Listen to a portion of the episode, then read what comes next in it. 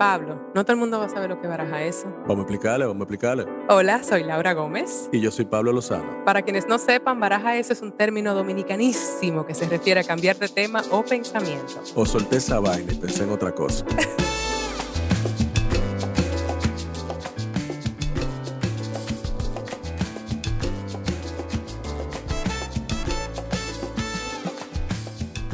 Hola a todos, bienvenidos de nuevo a Baraja Eso. Otra vez aquí, solita pero sin el partner in crime que todavía no ha llegado al país, ya está de camino. Pero no solita de aquí en, en el episodio, porque estoy muy bien acompañada por una muy buena amiga, por una caribeña espectacular. Ella es actriz, cantante, bailarina, eh, y modelo, muchísimas cosas que yo no sabía de ella, es Denise Quiñones, eh, que fue Miss Universo hace muchos años, en el 2001, pero bueno, que de ahí parte todo lo que fue su carrera actoral y como cantante. Yo la conocí en la ciudad de Nueva York haciendo teatro. Vamos a conversar sobre eso en este episodio. Eh, es realmente una amiga muy querida con quien la vida me unió y me mantiene en una relación entrañable y, espero que eso traduzca en nuestra conversación. A veces eso hace que, una entrevista en sí sea más compleja, más complicada, porque yo realmente sé muchas cosas personales que, que admiro muchísimo de ella y que quiero traer a colación en esta conversación. Este, y no siempre, a veces me, me pongo tímida de cuánto traer a la mesa, pero ahí conversamos de muchísimas cosas y, precisamente de los tiempos en cuando nos conocimos. Eh, y lo que es ser caribeñas, lo que fue vivir en la ciudad de Nueva York, lo que ha sido esta carrera actoral, sus inicios y todo lo demás. Así que espero que disfruten mucho de esta conversación con Denis Quiñones, una persona increíblemente dulce, lo van a notar, se transmite en su voz y en su presencia y una persona a la que yo personalmente quiero muchísimo. Así que vamos a darle para allá. Quisiera estar allá contigo. Mi borincana, ¿podemos explicar por qué yo te digo borincana en lugar de borinqueña? Explícalo para yo. Por Borinquen y República Dominicana, por tu conexión con la isla. Ok. Y yo creo que ese sería un buen, un buen inicio de cómo esta borinqueña y esta dominicana se conocieron, ¿tú te acuerdas? ¿En Nueva York? En Nueva York. ¿Con la obra? Eh... Doña Flor y sus dos maridos. Fue con Doña Flor. Pensé que había otra antes, que hubo otra antes. No. Fue después. No. Y tú sabes qué, Denise, eh, ahí fue que yo realmente tuve mi primer contacto contigo y desde entonces eres como la persona más adorable, tú eres como mis dulzura, aunque tú fuiste Miss Universo. Podemos comenzar desde ahí, de hecho. Sí. Eh, porque es una de las cosas que yo quería conversar contigo sobre tu trayecto. El hecho de que tú vienes de un, no, no de la actuación, aunque ahora se te conoce como actriz y bailarina. Y, y la razón primordial que yo quiero hablar de esos inicios es por tu evolución. Eh, porque sabes que este, este podcast, cuando yo te conté un poquito de él, es sobre procesos, sobre identidad y sobre transformación. Y yo estoy muy curiosa de ¿qué tipo de identidad tú tuviste que romper desde ser Miss Universo hasta ser la actriz, cantante que eres hoy día? Y nada, vamos a lanzarnos en la piscina ahí a conversar sobre eso. Ok, ok. Pues deja ver cómo comienzo este, este relato. Yo diría que, que el, el Miss Universo fue como una etapa dentro de la etapa que ya yo venía desarrollando desde chiquita. O sea, pues ya en Puerto Rico yo, o sea, yo empecé bailando a los siete años, ya a los, como a los 11, 12 años ya era bailarina profesional y bailaba en diferentes shows aquí en Puerto Rico, como en premiaciones de música, como decir los soberanos. Sí. Como tipos de premiaciones así, pues en Puerto Rico, pues yo, yo era como de las bailarinas del show. Eh, o sea que ya a esa edad yo estaba bailando profesionalmente y esa era como que mi, mi trabajo, o sea, estudiaba obviamente, pero esa era mi, mi pasión y, y, desde esa edad, como quien dice, ya estaba trabajando. Yo no sabía eso, ese trocito yo no me lo conocía. Sí, empecé desde bien chiquitita bailando, bailando fue lo primero que hice y cantando también, pero no a nivel profesional, o sea, cantaba en la escuela, en cuanto coro había, eh, en high school tenía un grupo, éramos tres muchachas, eh, y cantábamos en cuanto talent show había a través de Puerto Rico. Eh, o sea que en ese sentido, pues sí, cantaba mucho, pero, pero no a nivel profesional. Lo que sí hacía era bailar. Ok. Eh, y luego cuando entré a, primer año de universidad, empecé a bailar en la televisión puertorriqueña, en un programa, en un programa que se llamaba El Super Show, que era con, con Héctor Marcano, Bárbara Serrano y otros personajes. Y, y yo empecé pues bailando en, en ese show.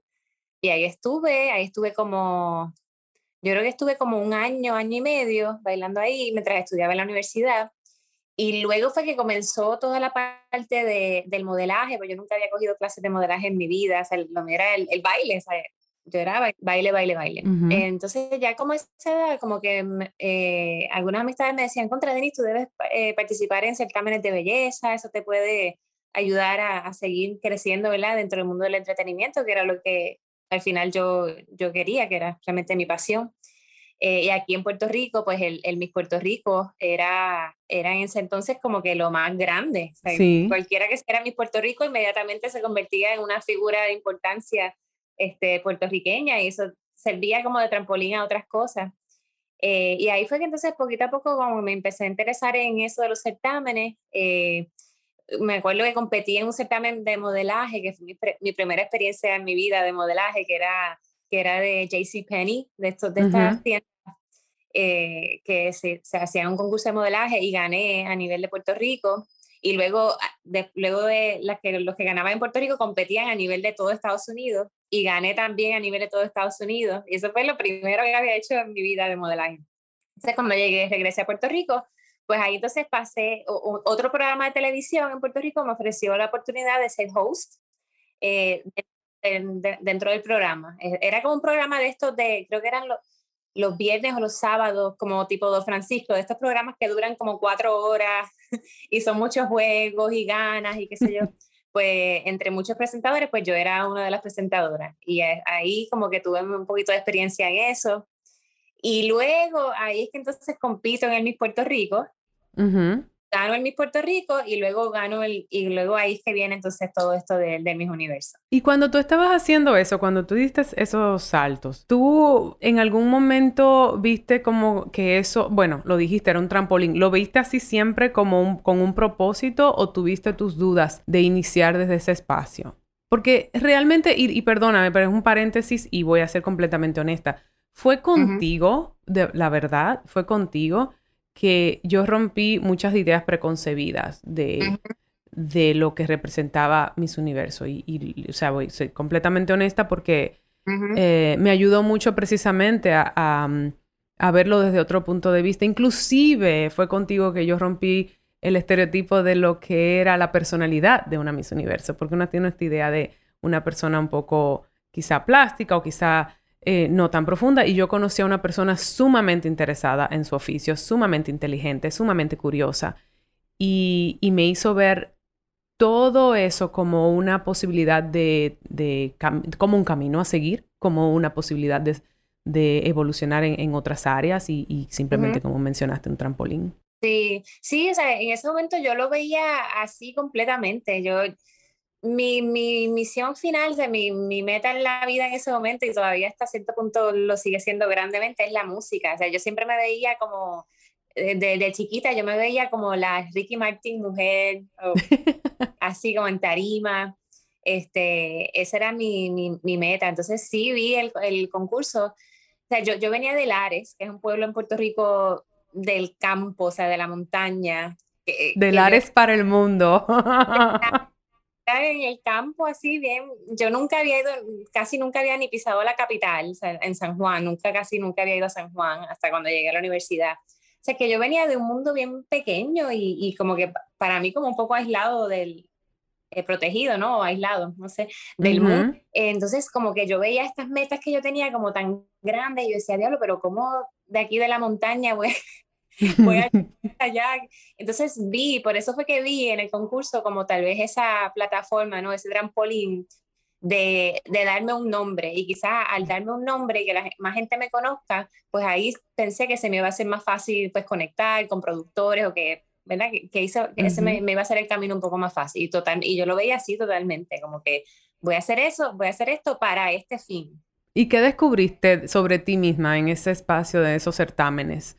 Porque tú eres una persona que no te, yo en mi experiencia y nuestra amistad, eh, eres hermosa, o sea, fuiste Miss Universo, literal, pero nunca te has definido por esas etiquetas de belleza. Siempre ha sido como que, bueno, tal vez eso mismo, tú, el hecho de venir de espacios pequeños, de venir del campo, de venir de una familia eh, muy unida, como que te da otra, otra, eh, no sé, definición de ti misma. Entonces, ¿qué descubriste sobre ese, en ese aspecto, en esos certámenes? Que, que se trata de una identidad en base a tu físico. Sí, fue un proceso de fue un proceso interesante porque por un lado fue de mucho crecimiento. Yo creo que me ayudó a explotar áreas de mí que yo tenía bien rezagadas o que tenía que, que desarrollar. O sea, yo, yo era una persona sumamente tímida. Bueno, hasta Leo, y tú sabes que a mí realmente no me gusta hablar tanto. Yo soy más calladita y de escuchar y tú me ves así como que en la esquinita observando, escuchando y, cuando estoy en tarima ahí es que me... Ahí Te transformas. Pero en esto de estar hablando de, de comunicadoras, de tener que, cuando, cuando hice eso en el programa, yo siempre era un nerviosismo porque no me costó salir de ese, de ese, de ese shell donde yo estaba, porque era súper tímida. O sea que en ese aspecto creo que fue sumamente valioso porque fue como que ¡fum! me lanzó ahí a, a, mi, a mis peores miedos, que era tener que hablar en público, tener que, tener que comunicar, tener que hablar. Este, Eso fue una de las cosas, de los retos más grandes que para mí como en ese proceso que, que se me hizo más difícil desarrollar. Eh, y, y, de las cosas que más agradezco, porque realmente fue como que después que yo pasé ese año de mi Puerto Rico y de mis universos, era como que olvídate, afilar, que eso no hay... me pone, tú me puedes poner cualquier cámara, cualquier pregunta, cualquier cosa y lo, y lo voy a poder batear porque por el entrenamiento tan fuerte que, ¿verdad? que tuve durante, atravesando ese proceso de mi Puerto Rico. Y, o sea, que en ese aspecto fue como que, wow, fue, fue realmente como que de aquí a allá en cuanto a aprendizaje. Este, pero así, a mi edad, mirando para atrás, porque en el momento tú no te das cuenta, eh, pero mirando para atrás, creo que también a nivel, a nivel físico, como que te crea, en ese momento como que tal vez me creo ciertas inseguridades, sobre todo, o sea, yo tengo un lunar, tú sabes, en mi pierna. en mi... Que, todos amamos. Yes. En ese momento, yo era como que toda mi vida creciendo, pues yo siempre estaba, tenía, estaba con mi lunar y yo veía que la gente me, lo miraba, qué sé pero no era, no era un issue.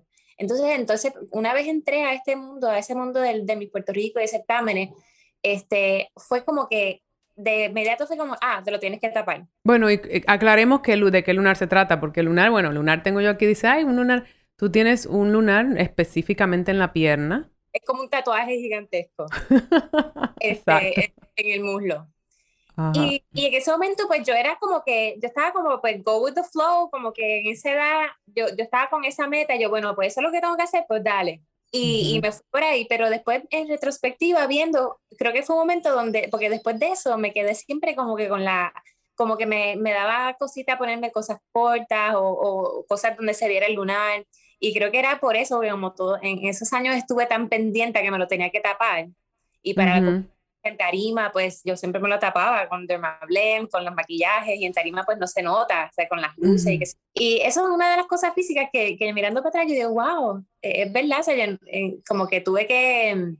Y me tomó varios años después de ahí como que ya, ya sentirme cómoda de nuevo poniéndome shorts y falditas y que se viera, pero me tomó, me tomó algunos años ya no, ya es como que olvídate. Ya, eh, eso es parte de, de, tu identidad hermosa. Fue algo que, que sí, que, que, fue como que, ah, ok, en Puerto Rico, mis lares, ok, el lunar se va a tapar y, y en el momento fue algo como que yo ni lo cuestioné ni nada, era como que, ok, pues vamos a taparlo, vamos a competir. eh, pero después mirando para atrás fue, fue eso, pensé en eso, yo, wow. Suena sencillo, pero yo sí lo conecto mucho con esto de que no de que estamos vendiendo lo que es la belleza. Hay una definición de eso, cuando eso realmente es tan hermoso y tan parte de ti. Y yo creo que te hace especial, te hace distinta, una belleza que tiene este tremendo, o sea, lunar, como tú dices, tatuaje grande en el muslo. Eh, sí, ¿cómo le dicen? La mancha de plátano. La mancha de plátano. Muy caribeño.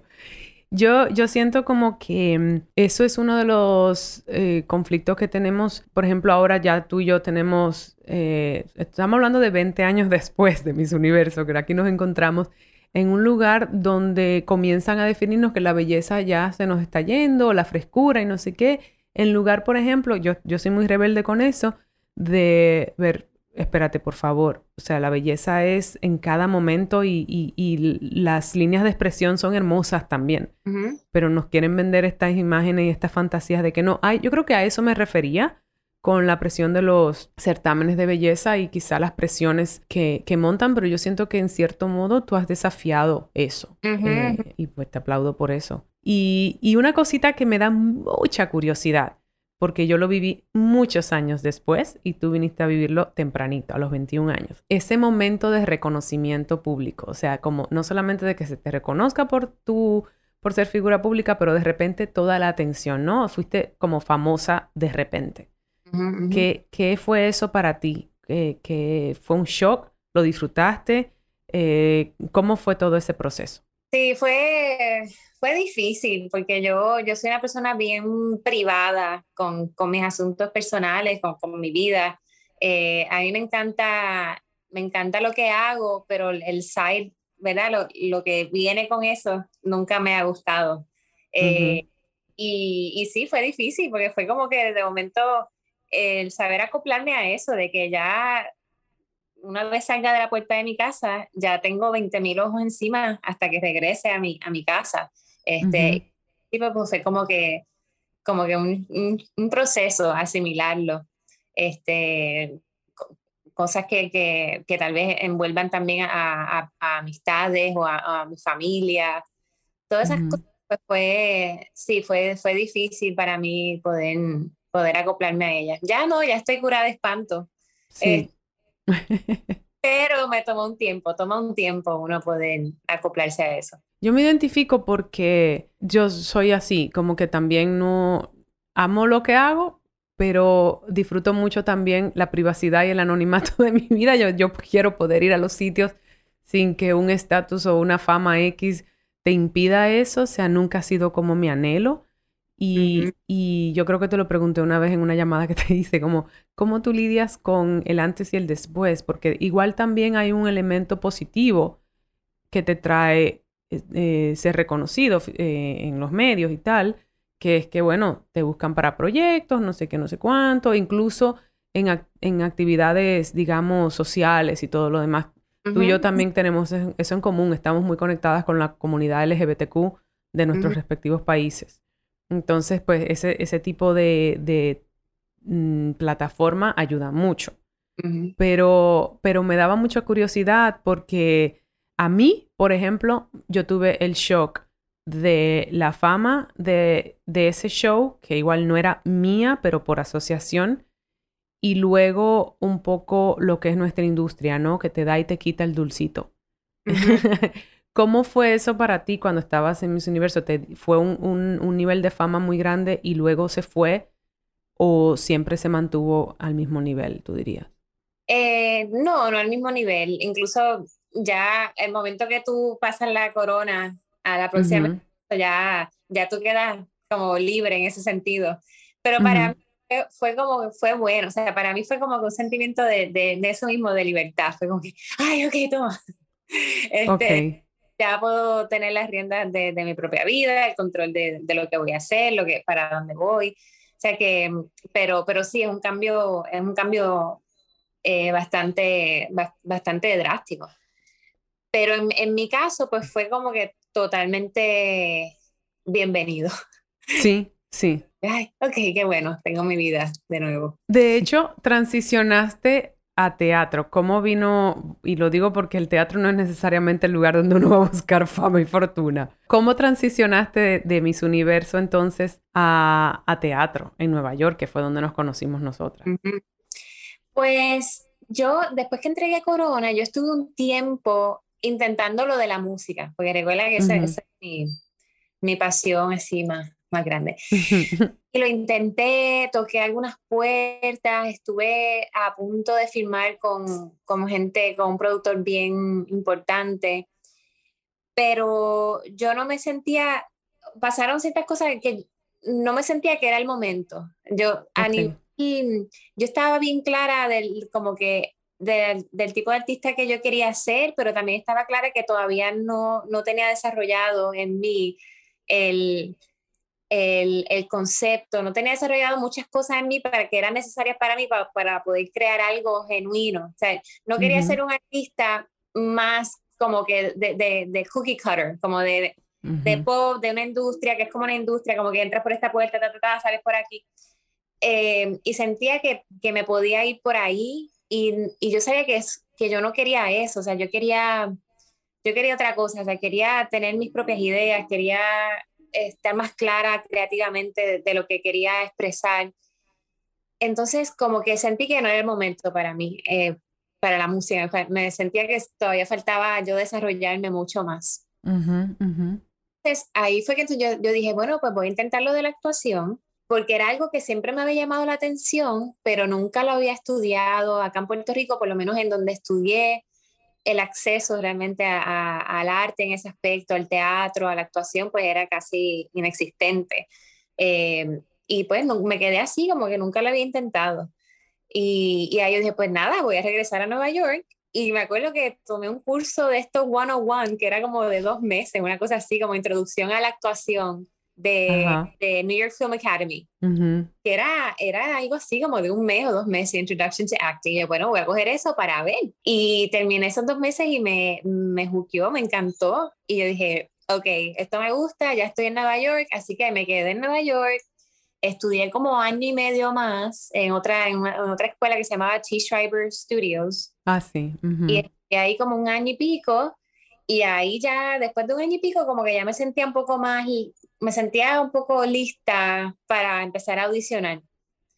Y, y, de los primeros sitios que pensé fue en el repertorio español, porque yo dije, bueno, qué mejor sitio para, para uno desarrollar su craft como actor que un, un, teatro como repertorio, o sea, que estás, todo el tiempo como actor haciendo muchas obras a la misma vez, este, y, y, nada, y yo dije, pues nada, una pregunta, espérate. Todo eso fue después de Miss Universo. Sí. Tú estabas viviendo la vida neoyorquina. ¿En qué circunstancias? O sea, ¿tú fuiste y le dejaste todo lo que era la vida de Miss Universo detrás o tenías todavía responsabilidades con la organización? No, no, no, para nada, para nada. O sea, una vez entré o sea, ya.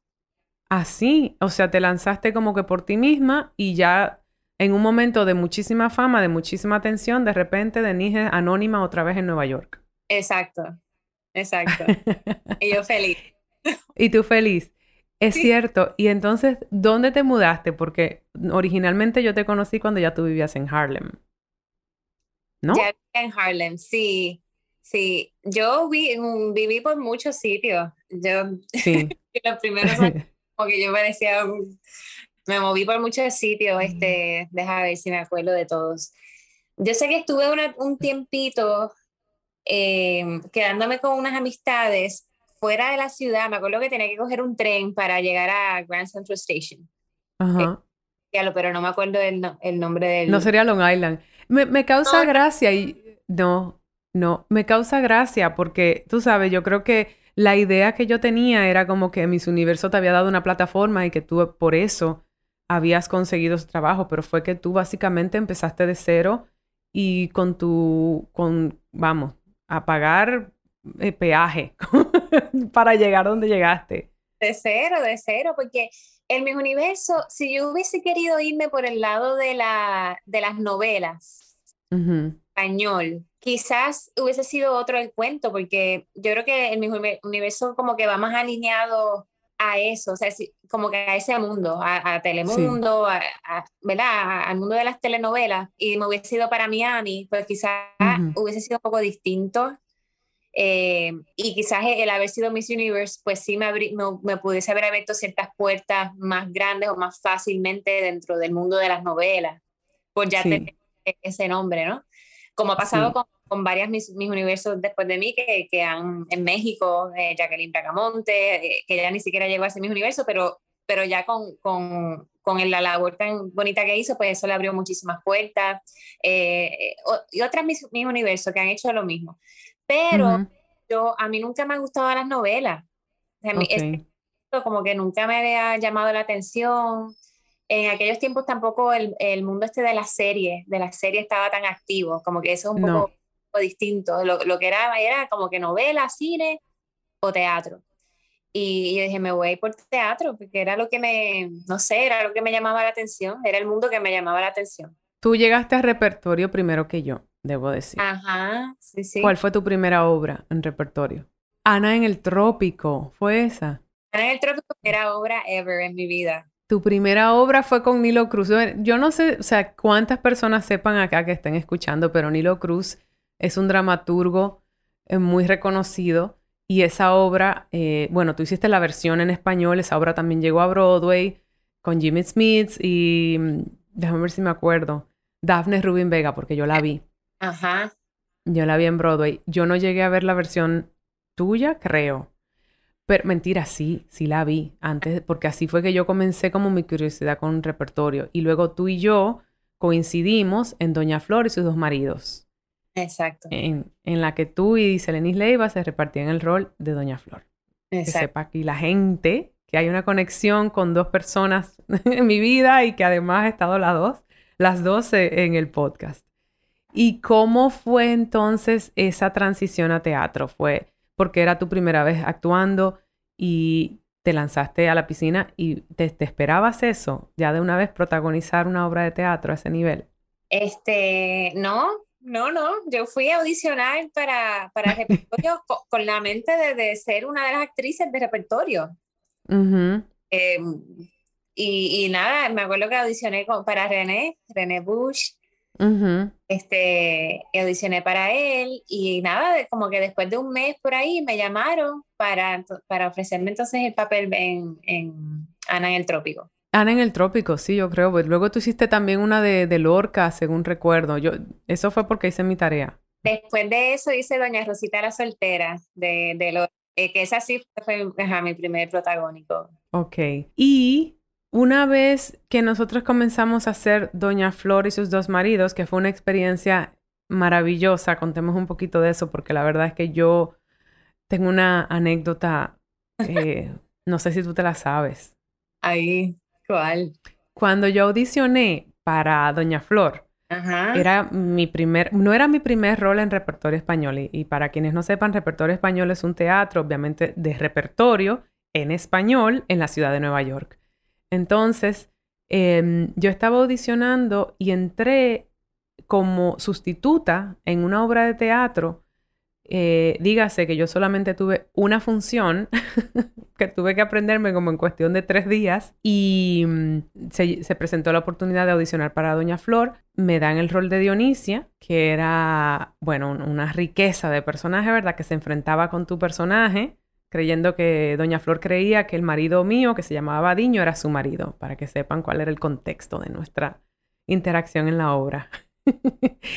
Y mm, no sé si sabes que a mí casi me despiden de esa obra. No sabía eso. Cuando nosotros estábamos en ensayos con mi querido Jorge Alitriana, que ahora, o sea, luego nos amamos, pero en ese momento Jorge Ali a mí no me conocía. Y yo soy una actriz un poco lenta en mi proceso, o sea, yo voy a ensayos y yo estaba como tratando de descubrir mi personaje que es, es, es brasileña, habla con acentito, no sé, yo estaba en mi proceso. Pero él no me conocía y no pensaba como que yo estaba a, la par. Y me acuerdo como ahora que Fernando Ten y Bu y tal me vinieron a decir, mira, Jorge Ali está audicionando actrices allá arriba. Y tienes que venir con el personaje listo mañana. O sea, no te duermas. Y yo me fui sufriendo, Denise. Yo me fui con el ego, vamos, herido, es poco, porque me iban a sustituir y porque estaban audicionando actrices mientras después del ensayo que tuvimos un día. Y yo, yo llegué a mi casa con aquella ansiedad y con aquella depre y me entró como una bestia que fue como yo descubrí a Dionisia, que terminó siendo esa bestia. fue como, esta Jeva es dominicana, eh, yo que lo que estoy buscando, que si es Brasil, esta Jeva es dominicana, de barrio, yo la conozco y, y es un cuero malo, como diríamos aquí en Santo Domingo, o sea. y entonces al otro día yo llegué vestida como trabajadora sexual que era, que era Dionisia y con mi acentazo dominicano, mi pelo grande, yo creo que incluso fue precursor de Blanca Flores en Orange Black, ese personaje. Todo para decirte que así fue que inició mi experiencia con Doña Flor. Mira. ¿Cómo fue la tuya? Cuéntame.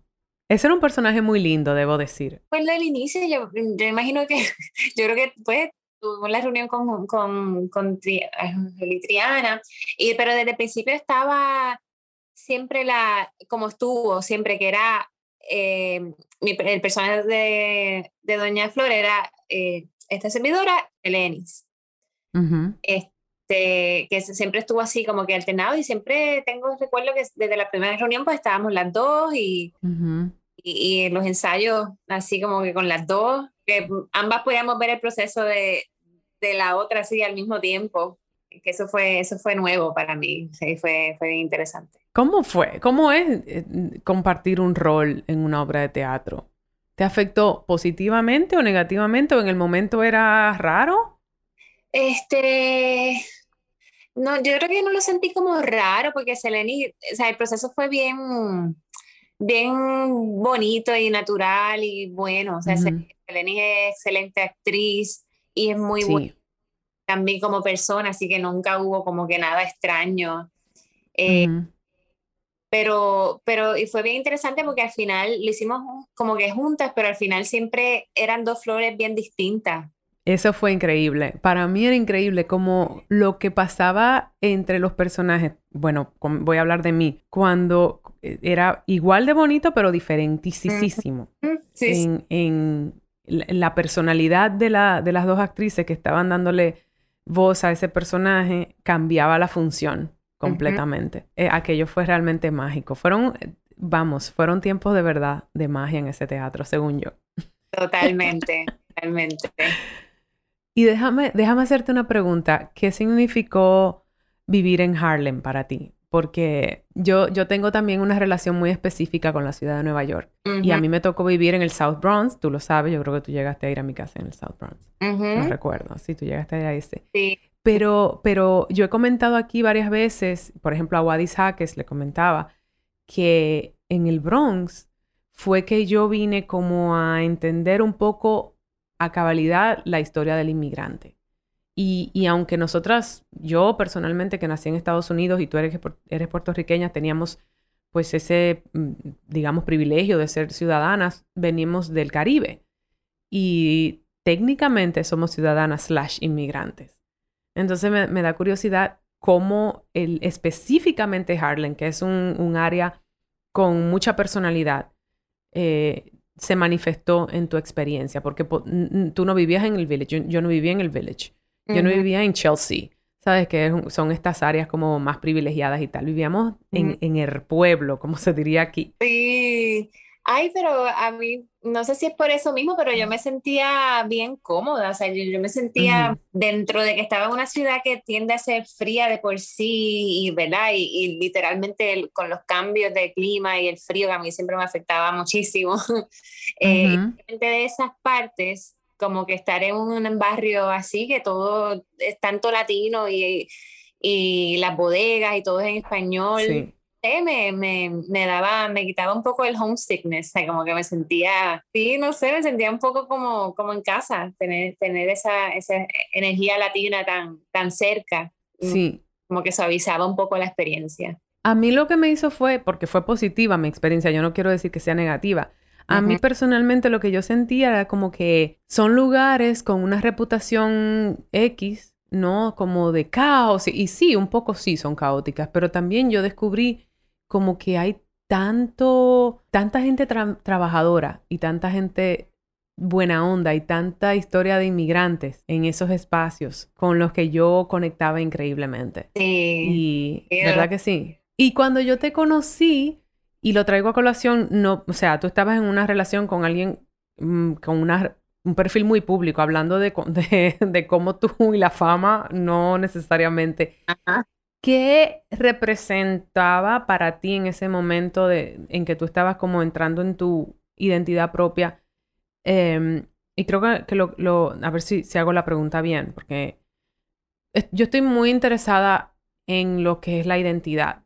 Eh, cuando estamos en pareja y tú y yo hemos estado en esos espacios explorando como a la vez en aquellos tiempos y luego pasar a vivir eh, sola en la ciudad de Nueva York. Entonces, ¿Cómo después que esa, esa relación con René específicamente terminó, ¿cómo fue tu, tu espacio en la ciudad de Nueva York? Pues, o sea, se me hizo igual, porque mi relación con René fue siempre, desde que nos conocimos, siempre fue a distancia. O sea, e, era, o sea, nunca, nunca convivíamos ni nada. O sea, yo vivía en Nueva York y él vivía en Puerto Rico.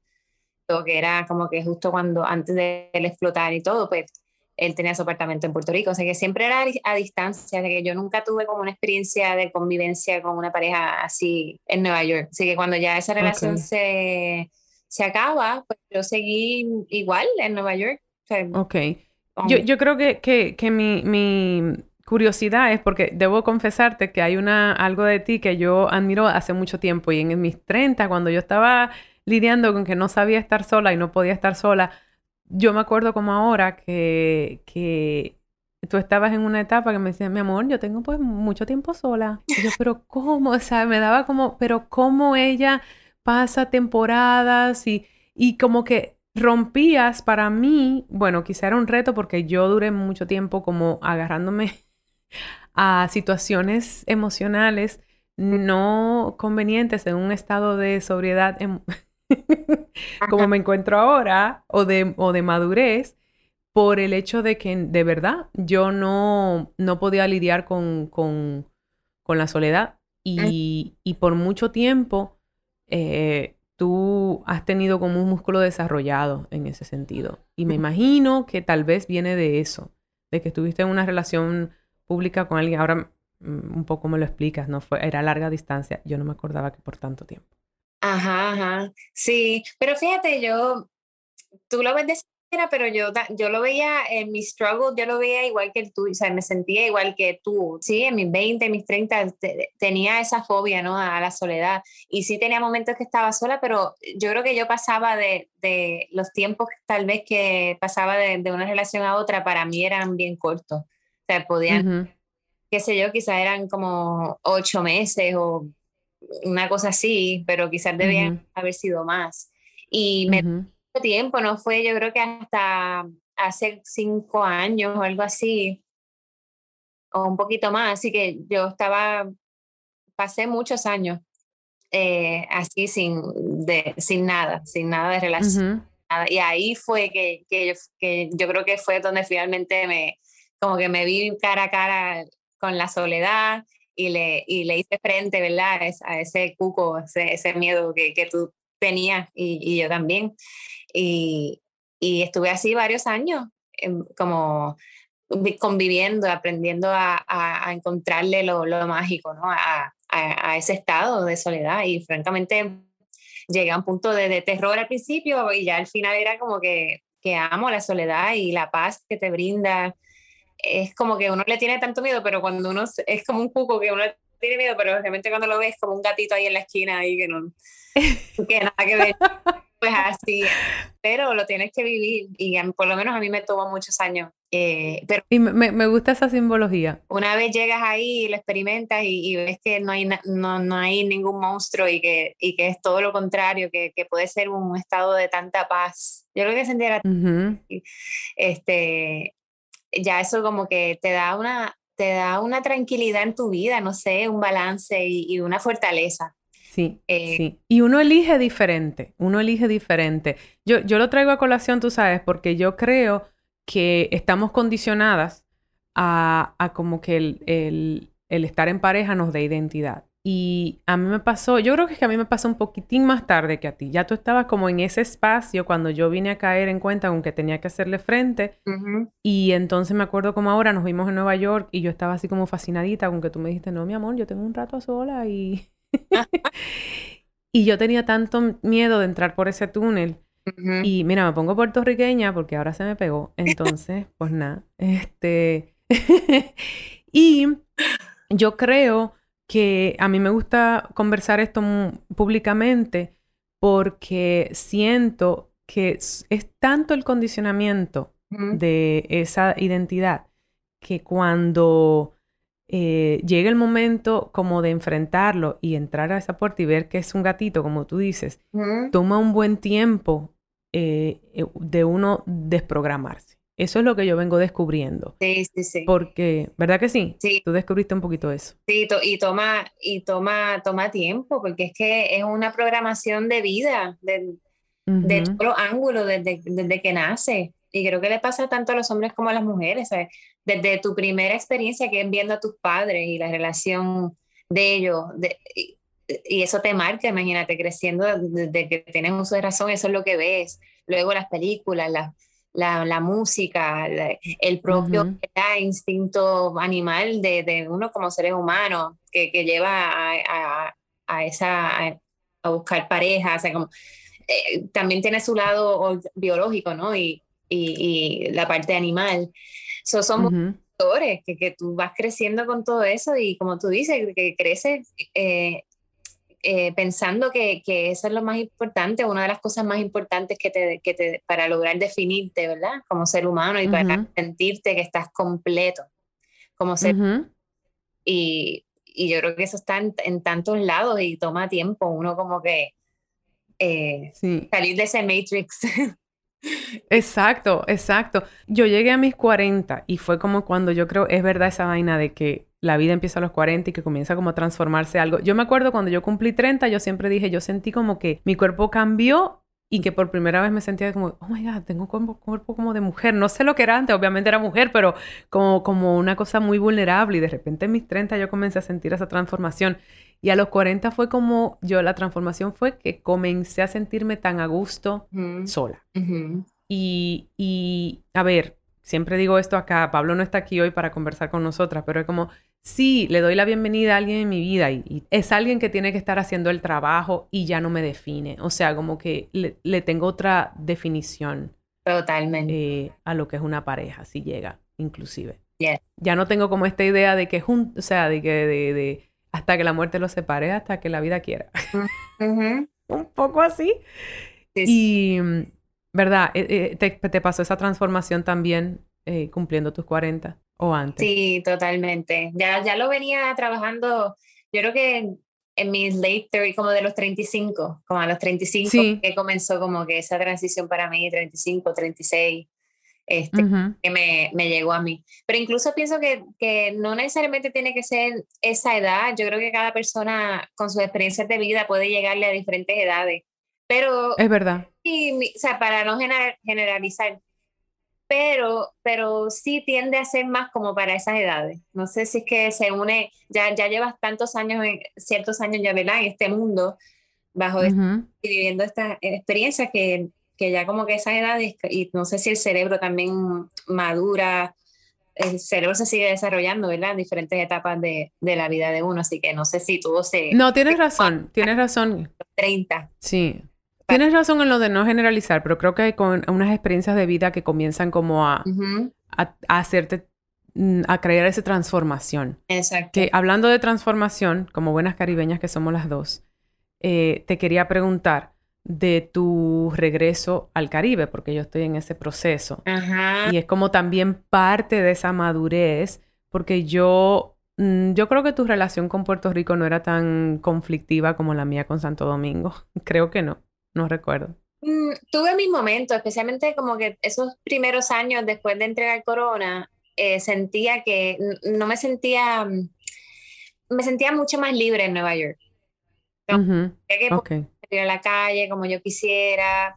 eh, y no, cuando venía a Puerto Rico no me sentía así. Así que sí, Sí. tuve muchos años que, que Nueva York era donde yo quería estar y era donde más a gusto me sentía. Y, donde más a gusto me sentía, me sentía libre y, y tranquila. Eh, pero ya, ya al pasar de los años, y yo siempre lo supe también, que, que iba a ser por un tiempo, porque no, siempre supe que Nueva York iba a ser un periodo mío de transición, pero no, no era, siempre lo vi, no lo vi como una ciudad donde yo me veía eh, Ah, no. a largo plazo, ni por siempre, ni, ni nada. Y, y si hacía familia en algún día, como que tampoco me visualizaba ahí. No sé, siempre tuve Ujú. claro, o sea, que lo veía como que pues los años que fueran, pero no, que no me veía ahí todo el, todo, todo el Yo, yo no, yo no, yo siempre, yo pensaba que Nueva York era, hasta que descubrí que si me quedaba ahí me, me iba a volver loca.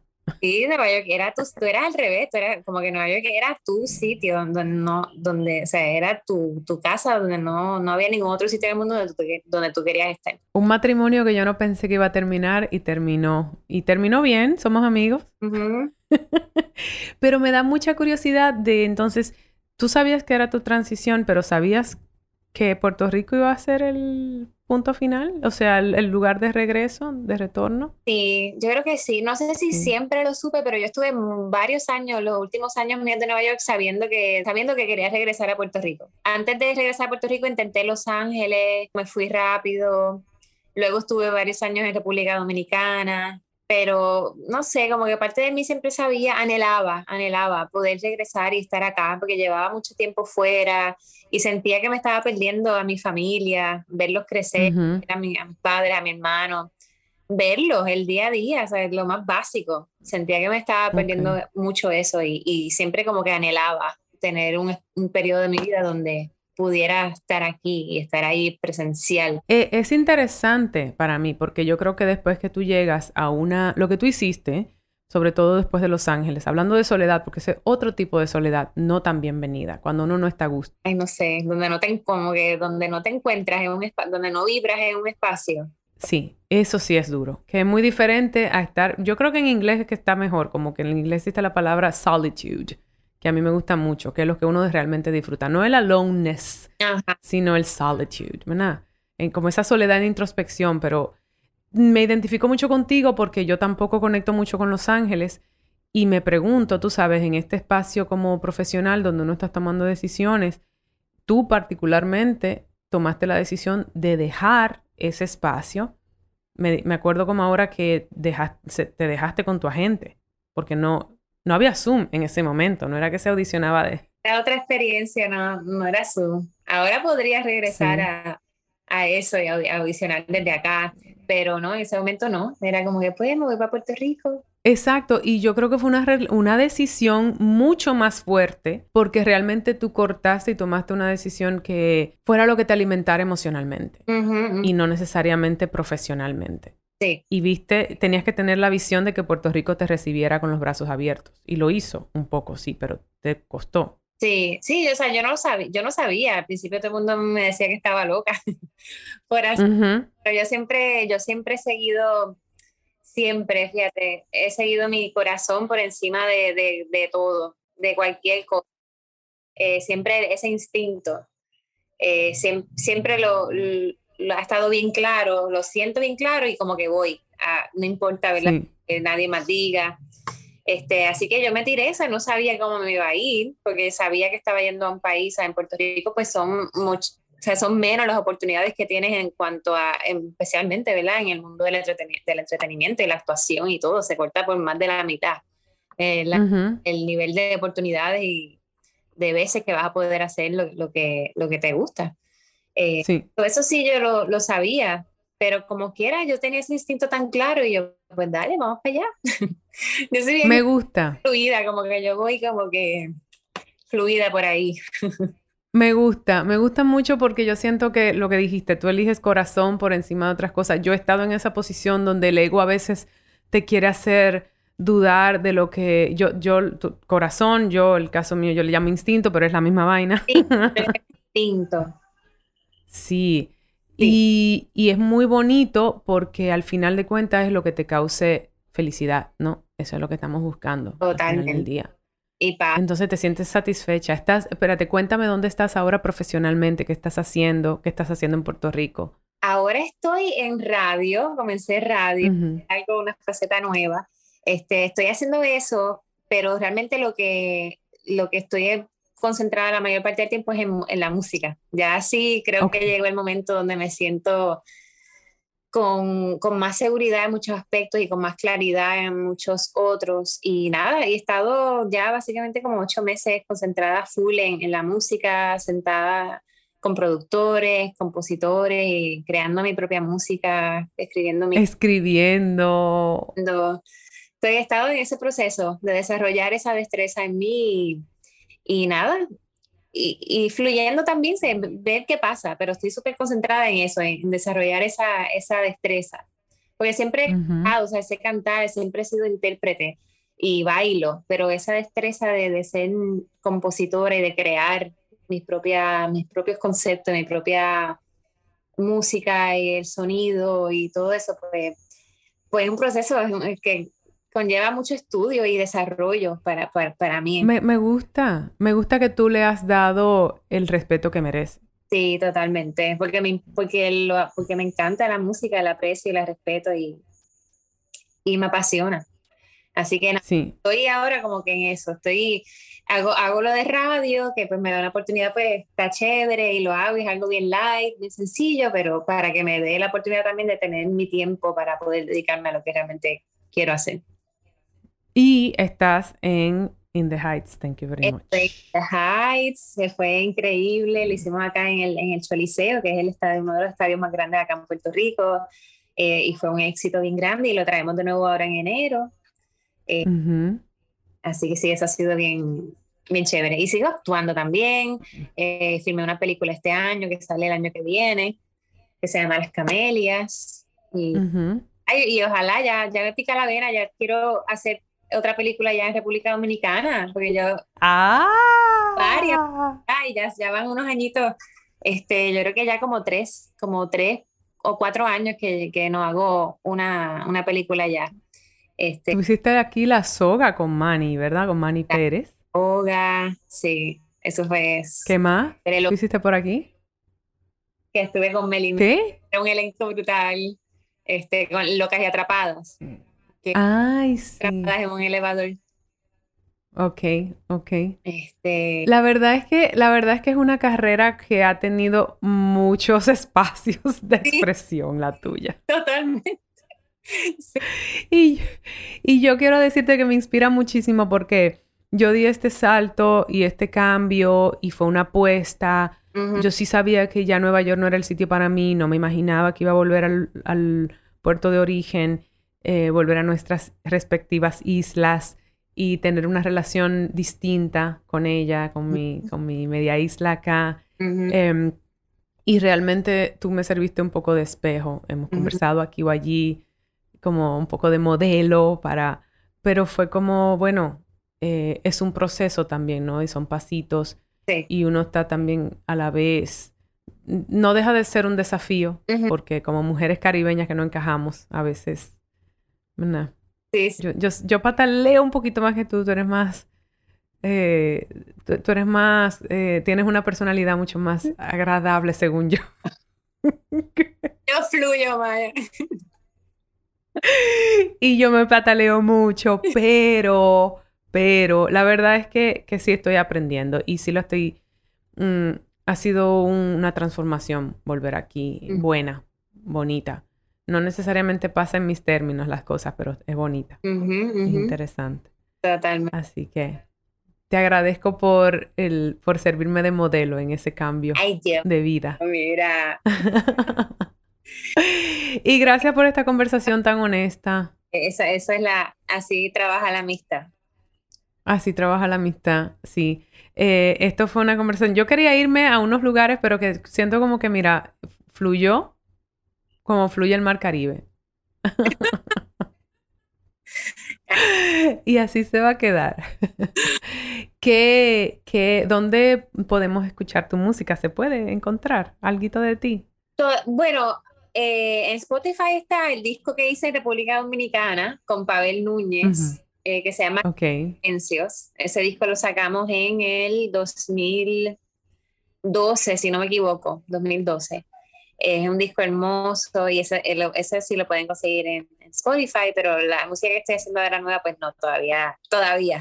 Vamos a ver. Pero te pueden encontrar también en YouTube cantando por ahí. De repente aparece algo de... Que, que he hecho para... Eh, he hecho muchas presentaciones a lo largo de mi carrera, este, allá en República Dominicana, en, ay Dios mío, en la zona colonial, en Casa de Teatro. Yo te vi ahí. Eh, y acá en Puerto Rico también, tuve una temporada cantando acá en el Hotel San Juan, he hecho eh, shows en, también en, el Centro de Bellas Artes de Santurce, y hay varias cositas en YouTube de esos momentos. Ok, te encontramos en Spotify entonces. Y en Instagram en Denise Quiñones. Denise Quiñones, bueno, Denise Quiñones, sin la, Sí, eh, Denis Quinones y el número 9. Pues mi Denis Quinones, mi querida DQ, te quiero con todo, amiga. Y yo, mi amor. Mi borincana querida, te espero por estos lados en algún momento. Allá, que República Dominicana se convirtió como en mi, en mi segundo hogar. Después de Puerto Rico, República Dominicana. Pues aquí te esperamos en tu segundo hogar. Te quiero mucho, mi amor. Y yo a ti.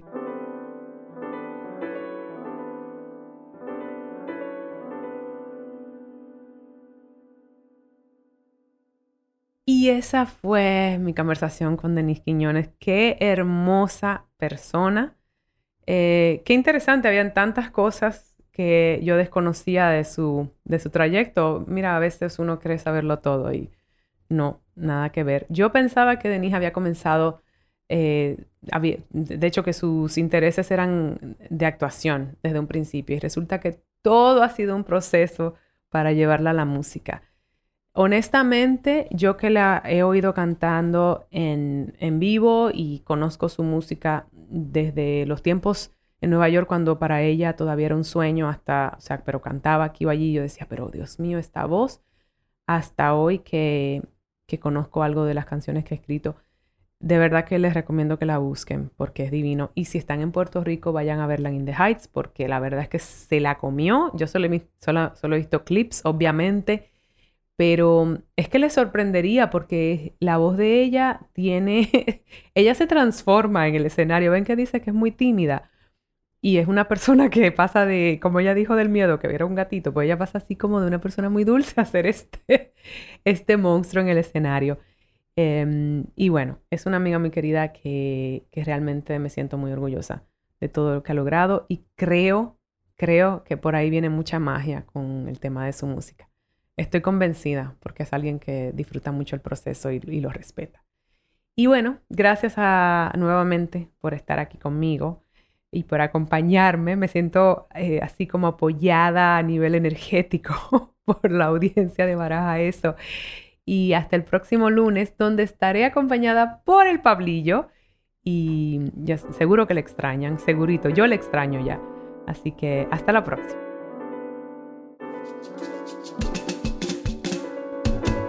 Escuchen Baraja Eso en cualquier plataforma donde escuchen podcast. Y suscríbanse en Spotify, califíquennos, déjennos reseñas en Apple Podcast y compartan y síganos en nuestras redes sociales. Arroba Baraja Eso Podcast, arroba vj.lozano y arroba ms Laura Gómez. Baraja Eso es una producción de Sonoro. La producción es de Mariana Coronel y Laura Gómez. Música original de Stu Mindeman. Los ingenieros fueron Karina Riverol, Joaquín Sánchez, Ernesto Sánchez y Adelín Guerrero.